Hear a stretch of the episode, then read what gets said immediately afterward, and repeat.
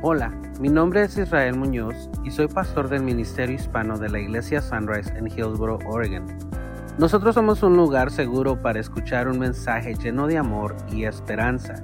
Nuestra devoción es presentarte una oportunidad para recibir un mensaje que puede cambiar tu vida. Queremos ayudarte a conectar en una relación con Dios y otras personas, a crecer en esa relación con Dios y otras personas, a servir a Dios y a otras personas con la finalidad de que llegues a un nivel para liderar a otros en su relación con Jesucristo. Queremos darte la bienvenida a nuestro ministerio de enseñanza por medio de este podcast. Gracias por participar con nosotros. Nuestro deseo es que este audio sea de gran bendición para tu vida. Entremos a nuestra predicación. Bendiciones. Dios les bendiga, hermanos. Está fresquito aquí, ¿no? Está rico. Allá afuera empieza el calor ya vienen los días calurosos, calientitos.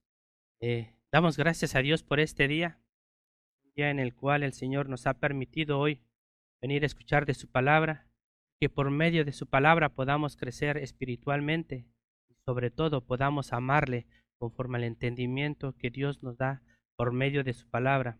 Recordemos que la palabra de Dios es una guía, es un instructivo para que nosotros lo usemos diariamente y conforme a su palabra nosotros nos enriquezamos y de esa manera nuestra fe y nuestra confianza e, en el Creador sea total.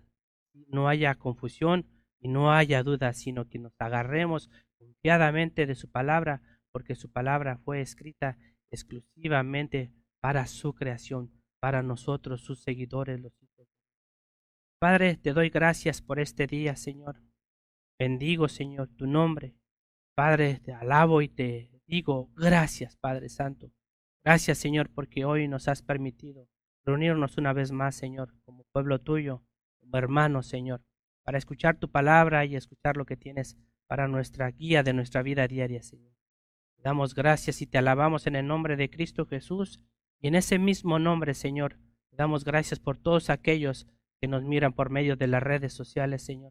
Bendíceles y guárdales, Señor de una manera especial, Señor amado, como solo tú lo puedes hacer, Padre Santo. Sorpréndeles, Señor, sorpréndeles, Padre, en tu misericordia, en tu poder y en tus riquezas, Padre Santo. En ti confiamos, Señor. En el nombre de Cristo Jesús. Amén. Y te pedimos que este tiempo sea especial. Que tu Espíritu Santo esté entre nosotros. Que tu Espíritu Santo abra el entendimiento de nuestro corazón y de nuestra mente para que podamos juntos, Señor, escuchar tu palabra y atesorarla, Señor, y enriquecernos, Señor amado, para que podamos tomar sanas decisiones, Señor, en nuestro caminar en estos tiempos tan difíciles, Padre, que vienen para la humanidad. Padre, gracias por todo, Señor. Limpia este lugar, Señor.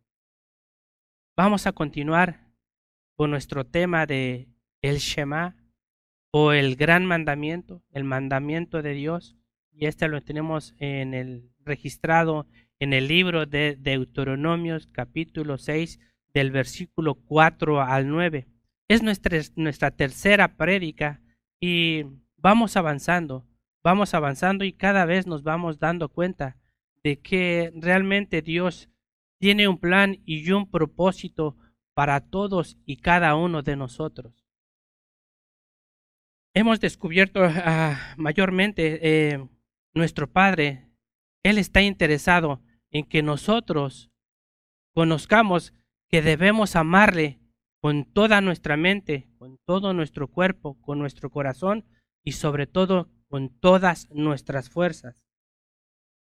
Eh, él, él quiere que nosotros, por medio de los siguientes versículos que vamos a seguir leyendo, hemos pasado el cuarto, el quinto, estamos hoy con el sexto y el séptimo. Entonces dice la palabra del Señor de esta manera. Deuteronomio 6, versículos 6 eh, y 7. Dice de la siguiente manera. Y estas palabras que yo te mando hoy estarán sobre tu corazón y las repetirás a tus hijos y hablarás de ellas estando en tu casa, andando por el camino y al acostarte y cuando te levantes. El versículo 7 de este ah, libro, de este capítulo 6, eh, el Señor está interesadísimo en que nosotros tomemos la responsabilidad como padres de instruir a nuestros hijos en sus mandamientos, en sus estatutos. Y Dios está interesado mayormente en que instruir a nuestros hijos es la siguiente generación que nos sustituirá. Es decir, que nosotros debemos preparar el camino para los que vienen tras nosotros. Y Dios está interesado tanto en esta generación que quiere que no se repita lo que sucedió en el capítulo 1 del versículo 34 al 36, que quisiera que me acompañaran de este mismo libro de Deuteronomio. Dice la palabra del Señor en aquellos tiempos, dice, y oyó Jehová la voz de, vuestros, de vuestras palabras, y se enojó, y juró diciendo, no verá hombre alguno de esta, de estos, de esta mala generación, la buena tierra que juré que habría de dar a vuestros padres, excepto Caleb, hijo de Jefoné, él la verá, y a él le daré la tierra que pisó, y a sus hijos, porque ha seguido fielmente a Jehová. Recuerden que hubo una generación que no cruzó el río, ¿verdad? No cruzó. ¿Y por qué no cruzó? La idea, o más bien, la razón por la que este, este, este pueblo duró 40 años en el desierto fue para que terminara esta generación sus días antes de recibir la tierra. Porque esta generación que mayormente era adulta, recordemos que ellos crecieron y adoptaron la, la, la, la historia y toda la tradición y la cultura del pueblo de Egipto. Entonces, esta generación, a pesar de que fueron testigos de los grandes prodigios, de los milagros y de todo lo que Dios les proveyó para que salieran de, la, de, esta, de esta tierra donde eran privados de muchas cosas, eh, este pueblo se le olvidó que Dios tenía todo el poder y era el único Dios en el cual debían confiar, porque los había sacado de su esclavitud, una de esclavitud diaria, una monotonía donde no había vida. Dice que la palabra del Señor, que el pueblo oyó su gemir de este pueblo en esta nación y se acordó de la promesa que había hecho a nuestro padre Abraham, a Isaac y a Jacob, y de esta manera Dios los sacó de Egipto, acordándose de ellos, de este sufrimiento. Entonces, a Dios le pareció en este, en este libro de Deuteronomios, que acabamos de leer estos versículos, que a Dios no le parecía que este pueblo era rebelde y que Dios y que este pueblo seguía repitiendo las mis, los tenía venía teniendo los mismos tropiezos en cuanto a su conocimiento para Dios, eh, ofendían a Dios, eh, seguían haciendo culto a dioses paganos, a dioses que les habían inculcado, que ellos habían aprendido en Egipto. Por esta razón, Dios está interesado en que nuestras generaciones sean diferentes. Eh, en el día de hoy nos va a tocar a predicar de, acerca del versículo 7 y miramos que Dios está interesado totalmente en que nosotros asumamos esa responsabilidad de instruir a nuestros hijos. La palabra instrucción, el diccionario lo define de la siguiente manera.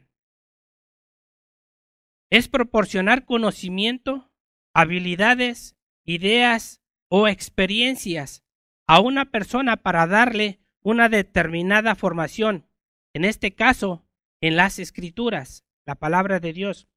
El libro de Proverbios, capítulo 22 y versículo 6, dice de la siguiente manera, Instruye al niño en su camino, y aun cuando sea viejo, no se apartará de él. Este pasaje nos dice que nosotros debemos instruir a nuestros niños. En ocasiones pareciera que nosotros le hemos delegado esta responsabilidad o este compromiso a nuestra iglesia, a los maestros que domingo a domingo traen una enseñanza.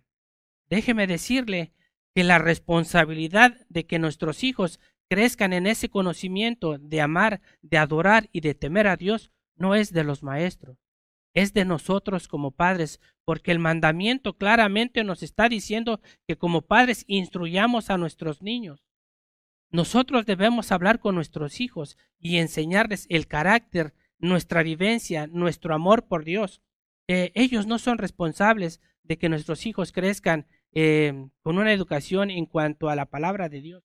Eh, eso, eso, no es lo que, lo que nos dice la palabra en este momento. Este tema de, de criar a los, nuestros hijos en el conocimiento de Dios, basados en la palabra de Dios, ellos no son responsables, somos nosotros quienes somos responsables de que nuestros hijos crezcan de una manera sabia, prudente, amando y reconociendo a Dios como el único y soberano entre todos los dioses. Que hay muchos dioses, pero solo uno es verdadero. Solo uno es quien tiene el control, el poder, es, la, es el único que podemos nosotros rendirle nuestro homenaje, rendirle nuestra adoración y rendirle nuestro amor. Como ya he mencionado, el Shema es el gran mandamiento y fue dirigido principalmente al pueblo de Israel en aquellos tiempos. Y fue, la palabra de Dios nos dice que era transmitido hacia sus hijos. Vamos a leer los tres o los cuatro primeros versículos para ir acomodando y agarrando mejor la, fotografía o el, mensaje.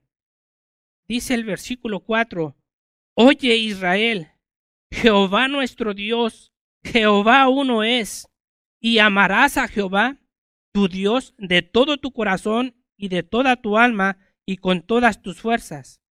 Y estas palabras que yo te mando hoy estarán sobre tu corazón y las repetirás a tus hijos y hablarás de ellas estando en tu casa y andando por el camino. Ahí, ahí, hasta ahí vamos llegando con nuestra prédica con nuestra tercera prédica del día de hoy. Ahora usted se hará una pregunta, ¿por qué si este versículo o este mandamiento fue dirigido para el pueblo de Israel, qué tengo yo que ver en esto? Pues déjeme decirle que aunque haya sido en el Antiguo Testamento, y muchos decimos que el Antiguo Testamento ya no nos interesa, que ya es cosa del pasado, déjeme decirle que no es así.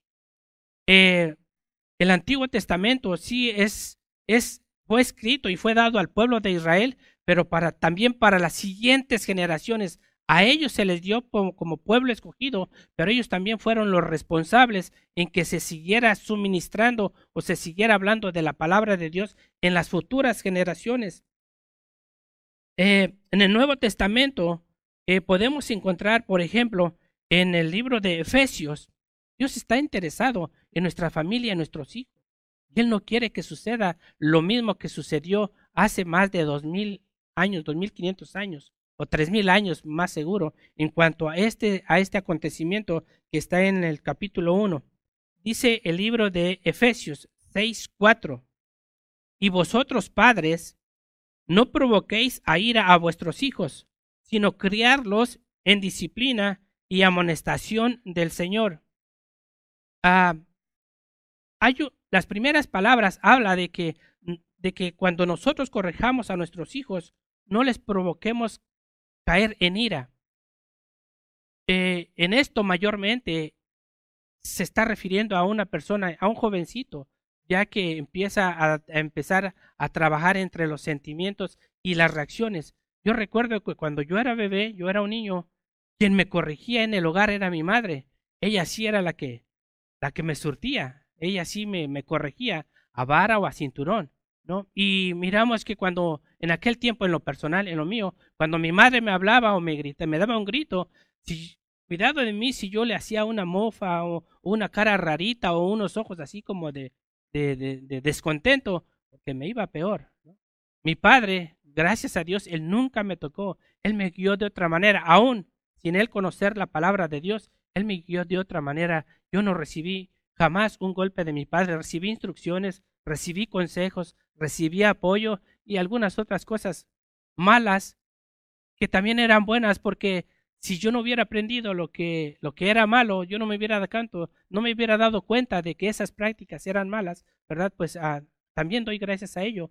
Gracias a Dios que no permanecí en ese lugar, que no fui estancado en ese lugar, sino que miré más allá. Entonces, en este versículo de Efesios 6:4 nos está hablando de que no traigamos a nuestros hijos en una reacción de ira, ya mayormente cuando son a jovencitos, ¿verdad? Jovencitos o jóvenes adultos. Eh, nos dice también el Señor que debemos criarlos en disciplina.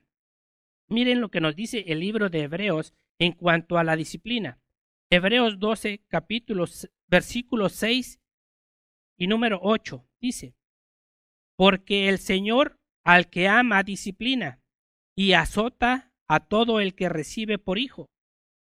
Si soportáis la disciplina, Dios os trata como a hijos, porque ¿qué hijo es aquel a quien el Padre no disciplina? Pero si os, pero si os deja sin disciplina, de la cual todos han sido participantes, entonces sois bastardos y no hijos. Hay una palabra fuertecita ahí, ¿verdad? Bastardos. Entonces, cuando estamos hablando en cuanto a nuestros jovencitos, hay una manera de guiarles y hay una manera de disciplinarlos y una manera de amonestarlos en el Señor. A veces nos confundimos entre, entre la corrección de los hijos. Por ejemplo, si yo como jovencito cometo un error grave y mi padre o mi madre, por evitarme la vergüenza, ¿verdad? Ellos quieren corregir eso que yo hice. Eso no es amar a tu hijo. Eso no es amarlo. Lo estás perjudicando. En el caso de un jovencito que ha cometido un error, es necesario que pase la corrección, es decir, que él viva el resultado de su mala decisión. No debemos evitarla porque entonces no va a aprender y no va a crecer en la corrección que el Señor manda que pase. Por eso es bien importante este tema de hoy que estamos tocando del Shema, que consideremos que nuestros hijos pequeños necesitan la adoctrinación, necesitan la palabra de Dios, necesitan escuchar quién es Dios y que en base a nuestras malas decisiones nosotros estamos expuestos a, a, a recibir un castigo o una paga por esa mala decisión y nosotros no debemos evitar esa instrucción. Nosotros debemos permitir que pase esa instrucción para que Él crezca espiritualmente, crezca en conocimiento y sobre todo en respeto, porque la palabra del Señor nos dice bien claros que debemos de guiarlos y, y permitir que haya una disciplina. Ahora, la amonestación del Señor. ¿Cuál es la amonestación del Señor? Él quiere que nosotros advirtamos a nuestros hijos antes de que ellos tomen una decisión y que también le prevengamos que nosotros prevengamos a nuestros hijos en base a lo que nosotros hemos vivido, le digamos a nuestros hijos, cuidado con lo que vas a hacer porque esto te va a suceder. Cuidado con lo que hables porque no está bien de esta manera. A veces ah, no tenemos cuidado y para corregir a nuestros hijos cuando estamos enojados, agarramos de una manera equivocada a nuestros niños y los surtimos ya no con, con, con la forma de disciplinarlos, sino con coraje, con ira. Y eso es lo peor que estamos cometiendo nuestros hijos, porque estamos haciendo que nuestros hijos empiece a crecer un espíritu que, que no es bueno, un espíritu que hay muchos que tienen muy malos recuerdos de sus padres. Yo gracias a Dios no los tengo, pero hay muchos que dicen, y lo he escuchado, he escuchado de algunos que mejor se hubiera muerto mi padre o se hubiera muerto mi madre o no quiero saber de ellos. Una mala vida que, que llevaron y lastimosamente a veces ah, pues ya no se cree en el amor ni en los padres cuando el padre es la persona principal que debe educar a los hijos y guiarlos de una manera sabia y sensata y que de una, de una forma ellos aprendan en cuanto al dolor, eh, permitirles que ellos sufran para que puedan eh, sentir el dolor que podemos transmitirle también a otra persona. Cuando alguien hiere a alguien, esta persona eh, debe, debe estar segura de que lo que le estás haciendo a ellos, no quisieras que te pasara a ti. Entonces, cuando yo he, pasado un dolor, a veces prefiero decir, hijo, no lo hagas o confrontar a mi hijo, porque es la mejor manera que debemos guiarnos para hacer una mejor disciplina a, nuestros a nuestros hijos. Para los jovencitos, mire lo que dice el libro de Eclesiastés, capítulo 11 y versículo 9 al 10. Y este, estos versículos son comparados similares a lo que Pablo dice, que todo lo es lícito, pero no todo le conviene. Mire lo que dice Eclesiastés. Esto es para los jovencitos. Alégrate, joven, en tu juventud, y toma placer de tu corazón en los días de tu adolescencia, y anda en los caminos de tu corazón, y en la vida y en la vista de tus ojos. Pero sabe que sobre todas estas cosas te juzgará Dios. Es decir, que a veces eh, como jovencitos pasamos por desapercibido o no tomamos en cuenta eh, las advertencias que nuestros padres nos dan. Este libro, a mí me gustaría llevar una, una prédica en cuanto, a, en cuanto a la ordenanza, en cuanto a la, en cuanto a la guianza sobre nuestros jovencitos.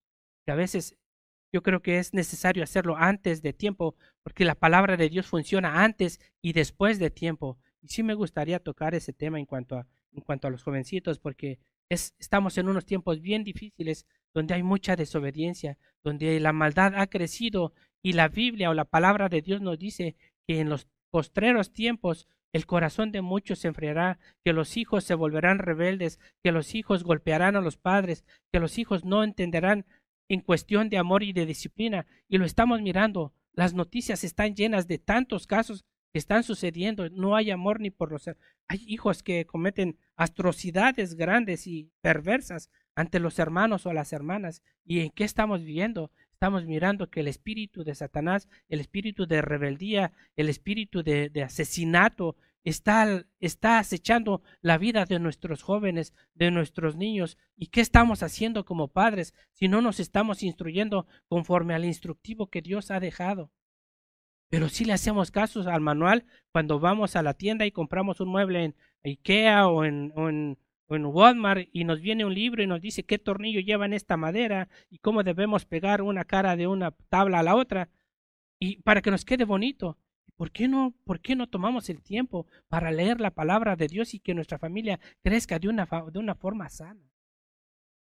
La palabra de Dios está hecha con amor y con corrección. Dios quiere que nosotros vivamos de una manera digna, de una manera sana, que seamos prudentes y que amemos los unos a los otros, como veníamos hablando en los versículos anteriores de la prédica anterior, de que amemos a nuestro prójimo, que lo respetemos que nuestro prójimo principal o el, el, o el, el, prójimo que es inmediato es nuestra pareja.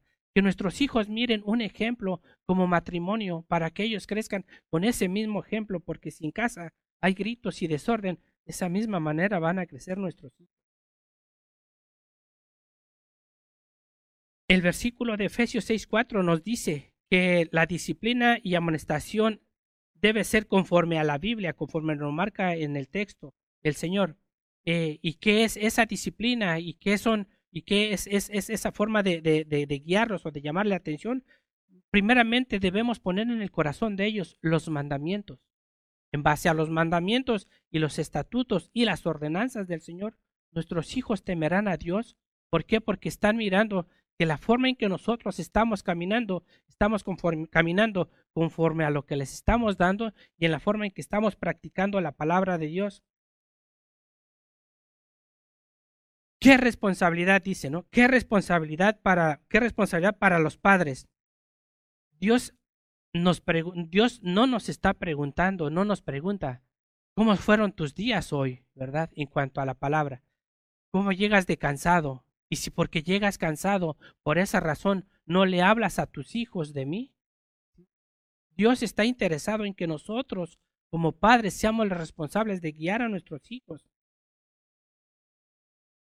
A veces cuando llegamos cansados y amarhumorados, el trabajo es, es una rutina diaria constante que Dios nos ha dejado como padres para el sustento de nuestra familia. Esa es nuestra responsabilidad, ser proveedores pero también tiene que haber una manera como padre, como padre yo, de que mis hijos tengan un ejemplo de cómo vive mi padre. Mi padre tiene una forma de hablar, mi padre tiene una forma de regirse y nuestra familia se rige en base a las, en base a las decisiones que papá toma y mamá toman. A veces no nos tomamos en cuenta, tomamos decisiones. Papá toma una decisión y mamá toma otra decisión. Hace unos días mirábamos una, un video que el pastor nos invitó a mirar y se llamaba ¿Con quién te vas? ¿Verdad? Y a veces eso sucede en nuestros hogares. Cuando hay disputas, cuando hay discusiones, cuando se trata que papá y mamá están en disputa, a veces tomamos una, una pregunta que no debería existir y tomamos el camino más rápido y, y, ponemos a los hijos en disputa y, a ver quién se lleva la mayoría de los hijos. Y mis hijos se van contigo y la mamá dice, no, mis hijos se quedan. Y empieza el papá y la mamá, ¿quién se va con quién? A ver, ¿quién se va conmigo? ¿Quién me sigue? Qué, qué, qué, qué grave error. Eh, mirábamos esa película y muchos de nosotros, créame, yo, yo le digo, yo fui uno de ellos. Cuando llegó mi divorcio, eh, como yo era la persona que mayormente eh, proveía y que era quien estaba al frente del, de las cosas, en cuanto a lo material. Por lo que yo le daba a mis hijos, yo pensaba que ellos iban a tomar la decisión de seguirme. Cuando el pastor puso este video, estaba hablando ese video a mi corazón, estaba yo mirándome en cuáles habían sido mis reacciones. En ese momento no las miraba, yo las miré en base al video. Ese soy yo, o ese fui yo. Gracias a Dios, fui yo, porque ya no ya no vivo ni quiero vivir como viví.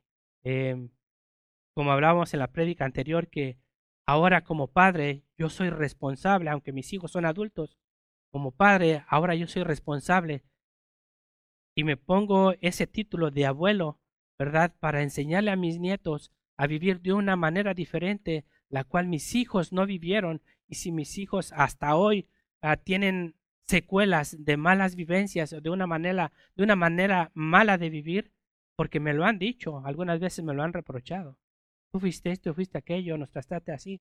No, ahora no quiero que mis nietos crezcan de esa manera. Si, si mis hijos mantienen arraigada esas malas vivencias, quizás con el tiempo ellas puedan entenderme y puedan perdonarme lo que es un perdón genuino. Que a veces decimos, te perdono, pero en la siguiente disputa te vuelvo a sacar lo que me hiciste no perdonamos.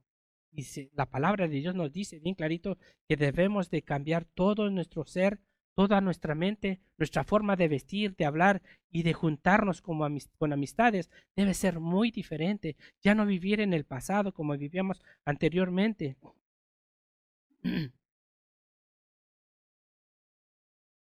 Tengo dos preguntas. En cuanto a, en cuanto a nuestros versículos que estamos leyendo, en, base al versículo 7 del capítulo 6. ¿Qué haces cuando te levantas? ¿Qué viene a su mente? ¿Y qué hace usted cuando se dispone a ir a descansar, cuando se dispone a ir a dormir? ¿Cuáles son sus hábitos?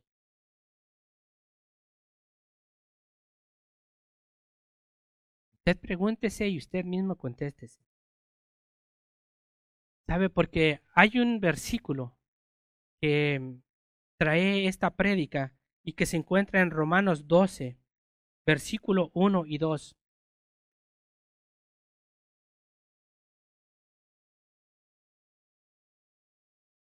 Dice, Así que hermanos, os ruego por las misericordias de Dios que prestéis vuestros cuerpos en sacrificio vivo, santo, agradable a Dios, que es vuestro culto racional. No os conforméis a este siglo, sino transformaos por medio de la renovación de vuestro entendimiento, para que comprobéis, para que comprobéis cada cual sea la buena voluntad de Dios, agradable y perfecta. Dice estos versículos que diariamente debemos presentarnos a Dios en nuestra oración, todo nuestro ser, todo nuestro cuerpo, nuestra mente, por la mañana, ¿verdad? Y que ofrezcamos nuestro cuerpo como sacrificio. Señor, permite o ata todos mis malos sentimientos, mis malos pensamientos. No permitas que suceda esto, no permitas que mis ojos se desvíen, no permitas que mi mente maquile cosas que no están bien delante de ti. Y en la noche, al irnos a acostarnos, Él quiere que analicemos nuestro día. ¿Qué hicimos durante el día? ¿Qué aprendí durante el día? ¿Qué hice bien durante el día? ¿Qué hice mal durante el día? Aproveché el tiempo para hablarle a alguien acerca de las cosas de Dios. Le hablé a alguien de una salvación eterna. Le hablé a alguien del peligro que corre su alma de ir al infierno. ¿Nos hacemos diario esas preguntas? Si nosotros hacemos diario y nos presentamos diariamente delante de Dios en la mañana y en la noche, nuestros hijos mirarán una rutina diaria, una rutina diaria de que nos presentamos delante de Dios por medio de nuestra oración en el nombre de aquel que dio todo para que nosotros podamos ser limpios y lavados de esos malos pensamientos que existieron cuando los reconocemos y que somos perdonados y que tomamos una actitud diferente porque se lo entregamos al Señor. Perdóname por lo que sucedió este día, eh, me porté de esta manera o contesté de esta manera bruscamente. Sabemos nosotros como hijos de Dios que somos perdonados y que inmediatamente hay, hay una separación del castigo por la, ración, por la reacción de nosotros aceptar que nos, equivocamos. Si nosotros tomamos esa actitud diaria, ¿Cuál sería la enseñanza que le estamos dando a nuestros hijos?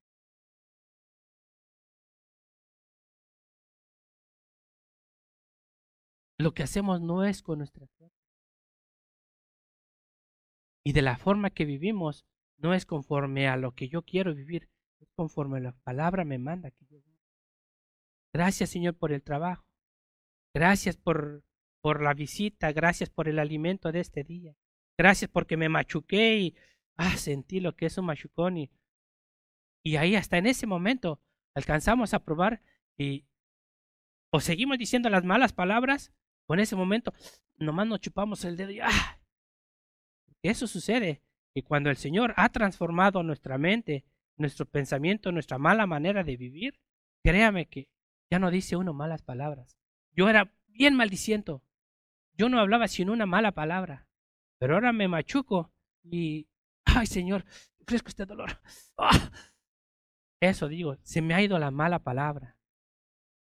Si Dios dice que presentemos nuestros cuerpos en santidad, es una mal, eso es una manera de presentarnos. No es que seamos santos, sino que cada día nos vamos purificando en cuanto a nuestra mala manera de vivir. Estamos ahora la estamos cambiando por una buena reacción, una buena manera de vivir. Y aquel que está cerca de nosotros, en vez de que escuche una mala palabra, le va a preguntar, ¿qué le ofreces a Dios? O ni siquiera lloraste y solamente lo mira que se pone rojo.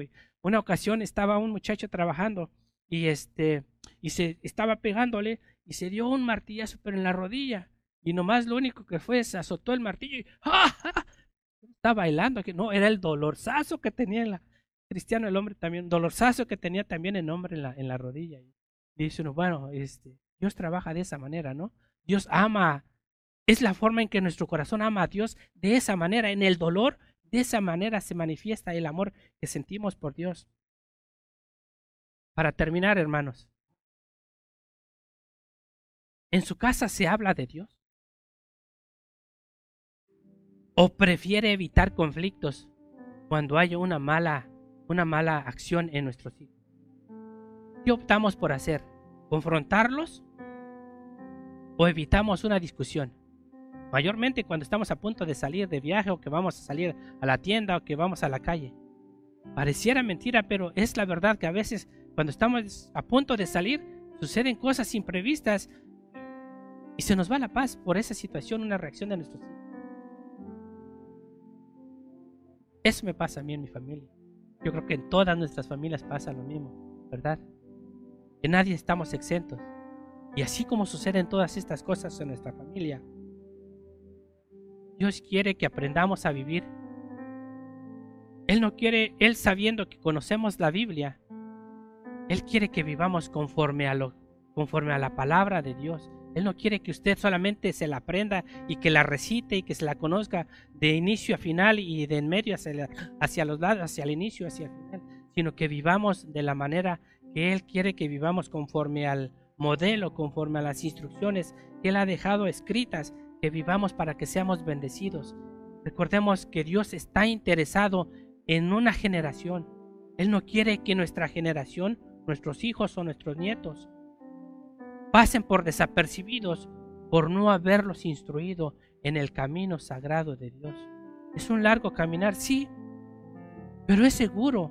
Es lo más seguro que podemos encontrar y sobre todo, que a pesar de que estemos pasando tribulaciones o problemas, somos bendecidos. Dios se acuerda de nosotros y nos bendice de una manera especial y nos ayuda a vencer nuestras, nuestras batallas, nuestras guerras, lo que tengamos, Dios nos ayuda.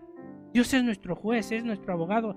Mire, si no ha sido mi juez y mi abogado mi doctor durante muchos años o durante los años que tengo de conocerle, Dios se ha manifestado de una manera especial, excepcional, magnífica, pura, buena. Por eso le sigo amando, le sigo y quiero servirle, quiero trabajar eh, siguiendo, seguir aprendiendo en su palabra y de poder exponer su palabra. Sé que soy nuevo en las cosas de Dios en cuanto a la prédica. Falta mucho por aprender, pero tengo el deseo en mi corazón y quiero seguir aprendiendo. Tengo errores y cometo muchos errores. A través de la práctica sé que el Señor me ayudará a ir evitando esos errores. Yo lo que quiero en el día de hoy es decirle a usted que tenemos un Dios bueno, muy bueno, un Padre que, que nos corrige de una manera especial, un Padre que nos castiga también, porque decimos que Dios es puro amor y no castiga, no, Dios castiga. Dios nos corrige así como dice el libro, de, el, el, libro que acabamos de leer, Eclesiastes, para los jóvenes, y el, y el libro que acabamos de leer en cuanto a que Dios está en Romanos, donde Dios nos corrige de una manera sabia, prudente y que permite que pasemos ese conflicto, pero que al final Él nos va a dar la victoria. Él no nos evita, Él permite que pasemos para que crezcamos espiritualmente. Vamos a orar, hermanos. He terminado. Incline su rostro, por favor. Señor y Padre nuestro, gracias por ser tan bueno. Te doy gracias por mi vida, por todo lo que me has permitido hacer. Hoy quiero comprometerme contigo a estudiar mejor de tu palabra, a vivir conforme a ella.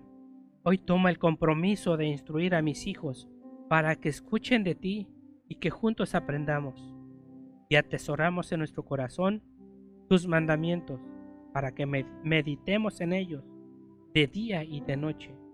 En el nombre de tu Hijo amado, Jesús de Nazaret.